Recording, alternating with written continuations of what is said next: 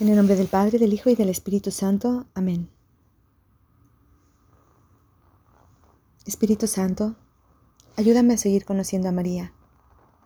Dame la gracia de ir con ella a ese momento en que Jesús nació, para poder conocer su corazón de madre, para poder conocer las situaciones por las que ella tuvo que pasar para valorar más a mi Madre Santísima y también para adquirir de su ejemplo la fuerza que necesito para realizar la voluntad de Dios en mi vida. Vamos a meditar en el Evangelio según San Lucas, capítulo 2, del 1 al 20. Por aquellos días salió un decreto del emperador Augusto, en el que se debía proceder a un censo en todo el imperio. Ese fue el primer censo siendo Quirino gobernador de Siria. Todos pues empezaron a moverse para ser registrados cada uno en su ciudad natal. José también, que estaba en Galilea, en la ciudad de Nazaret, subió a Judea, a la ciudad de David llamada Belén, porque era descendiente de David. Allí se inscribió con María, su esposa, que estaba embarazada. Mientras estaban en Belén, llegó para María el momento del parto y dio a luz un hijo primogénito. Lo envolvió en pañales y lo acostó en un pesebre, porque no había lugar para ellos en la posada. En la región había pastores que vivían en el campo y que por la noche se turnaban para cuidar sus rebaños.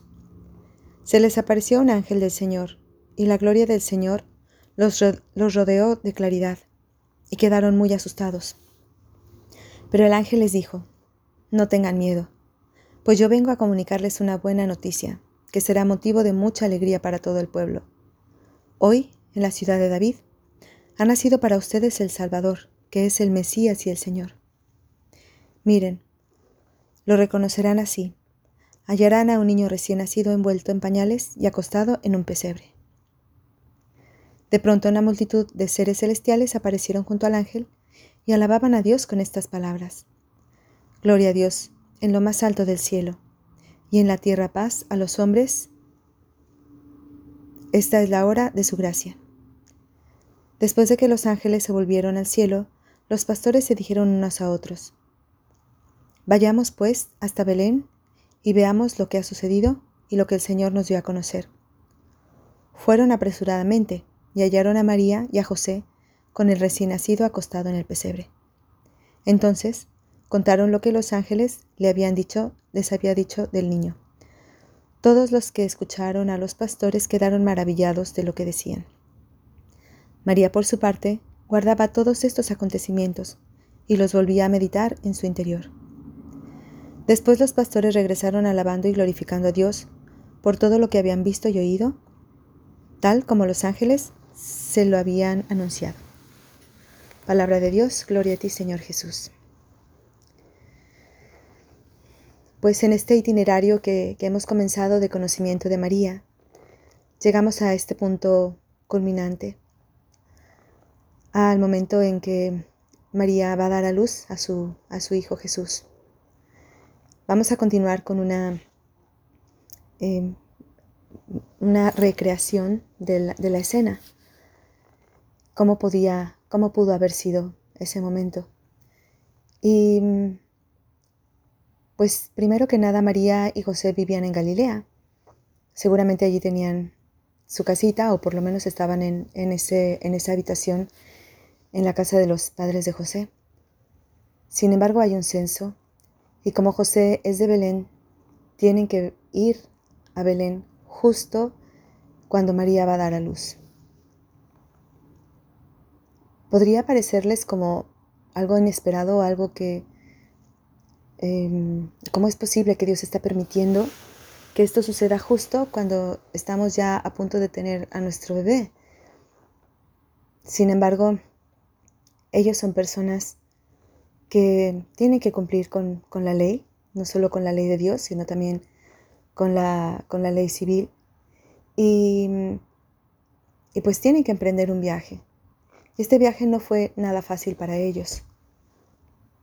¿Por qué? Porque pues María estaba a punto de dar a luz y seguramente ya en casita tenían todo, seguro ya tenían una cuna, María ya tenía pues ropita para el bebé, pañales, todo lo que las buenas vecinas, amigas y parientes le pudieron haber, haber dado y lo que José con su trabajo de carpintero pudo haber también obtenido.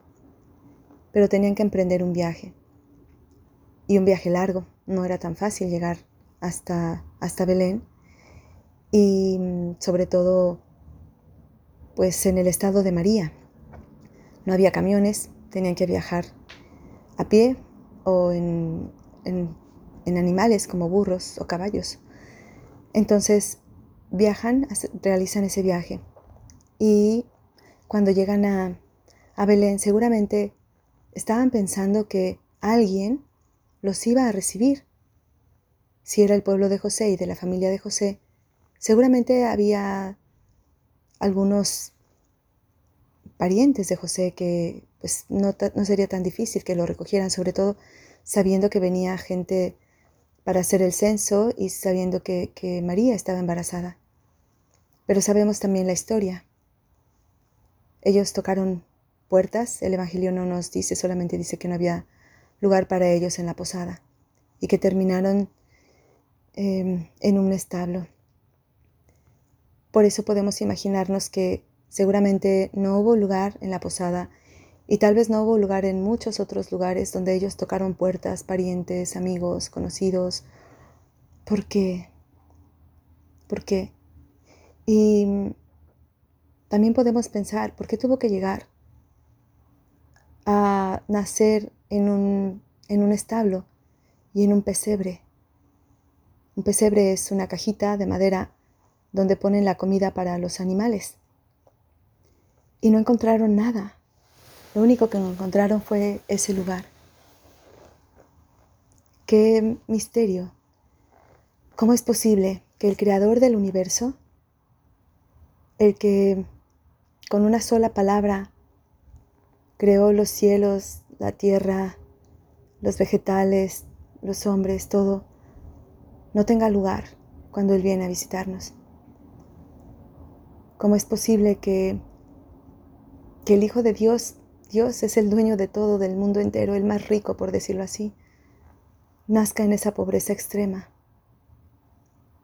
¿Cómo es posible que no haya existido una casa que le pudiera acoger? Dice San Juan, vino a los suyos y los suyos no lo recibieron. Qué misterio, ¿por qué el Hijo de Dios ha querido nacer de esa manera? Y María y José seguramente sufrieron mucho esa travesía.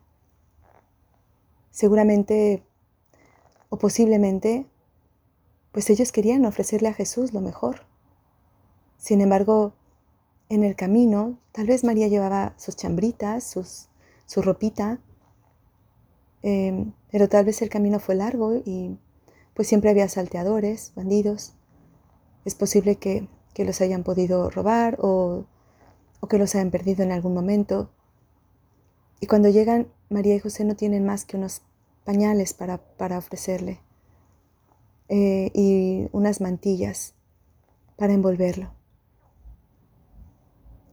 ¿Qué pasaría en el corazón de María? Seguramente no podía entender. Seguramente había confusión, tristeza el deseo de poderle ofrecer a su hijo lo mejor y no podérselo dar. ¿Por qué los caminos de Dios son a veces tan difíciles de entender? Si alguien quería hacer la voluntad de Dios por encima de todas las cosas, eran ellos en ese momento.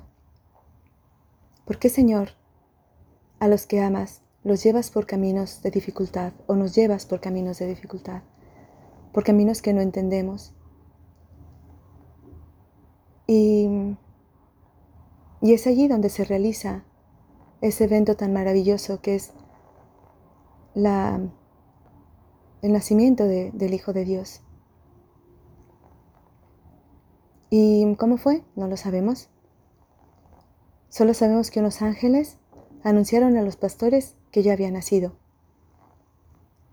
Y estando María y José en el pesebre, en, el establo, contemplando a Jesús en el pesebre, llegan los pastores y les anuncian que unos ángeles del cielo les dijeron que vinieran a adorar al niño. Es un signo para ellos. Dios está con nosotros. No nos ha abandonado. A pesar de que las circunstancias no han sido las mejores, o más bien han sido las peores, a pesar de que no pudimos ofrecerle lo que queríamos, a pesar de que los caminos de Dios han sido tan extraños y tan difíciles, a pesar de que se han cerrado todas las puertas, Dios no deja de mirarnos. Estamos en sus manos. Y aunque no entendamos, se está realizando el plan de Dios. María, enséñanos a no querer entender todo. Enséñanos a abrazar los planes de Dios. Enséñanos a seguir caminando incluso cuando tenemos que pasar por el claroscuro de la fe. Cuando nuestros proyectos, nuestros planes se vienen abajo. Ayúdanos, Madre, a no perder de vista que estamos en las manos de un Dios que nos ama y que como tú solamente tenemos que confiar, porque el amor de Dios es fiel, porque Él no nos va a fallar nunca. Gracias, Madre, por haber dicho que sí.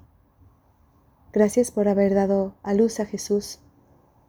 Gracias por no haberte rendido ante los momentos de dificultad. Porque aunque tu fe fue puesta a prueba, el Señor quiso probarte y te encontró hermosa, preciosa. Gracias, Madre. Aumenta nuestra fe, sostén nuestra fe y acompáñanos también en nuestro itinerario hacia Dios. Te damos gracias, Señor, y te bendecimos por todos tus beneficios, a ti que vives y reinas por los siglos de los siglos. Amén. En el nombre del Padre, del Hijo y del Espíritu Santo. Amén.